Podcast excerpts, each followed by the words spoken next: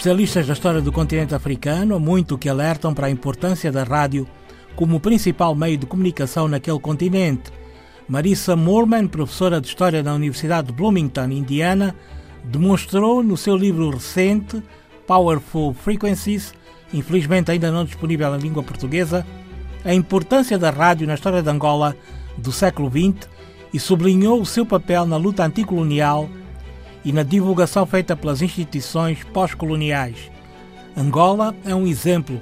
Primeira emissão em maio de 1937, a partir do Lubito Benguela, mas na grande maioria dos países africanos, a rádio representou e ainda representa um mediador importante para as esferas do conhecimento e para a divulgação das formas de luta e de resistência contra a opressão e violência.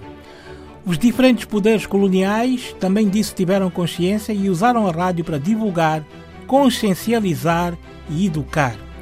A história considera que o primeiro posto radiofónico apareceu em 1924 na União Sul-Africana, então ainda dependente do domínio britânico.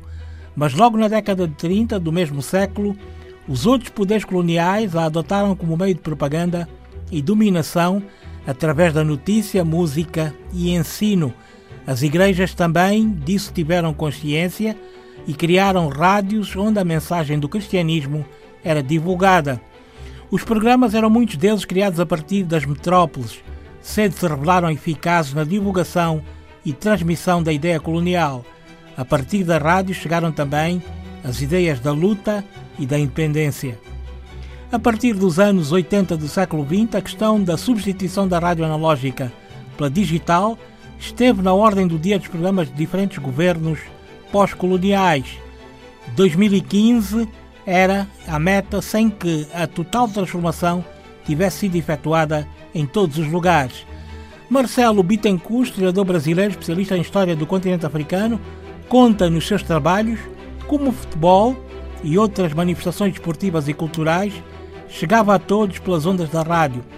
Fica destas leituras a importância da rádio como instrumento de comunicação de massas usada no passado e nos nossos dias.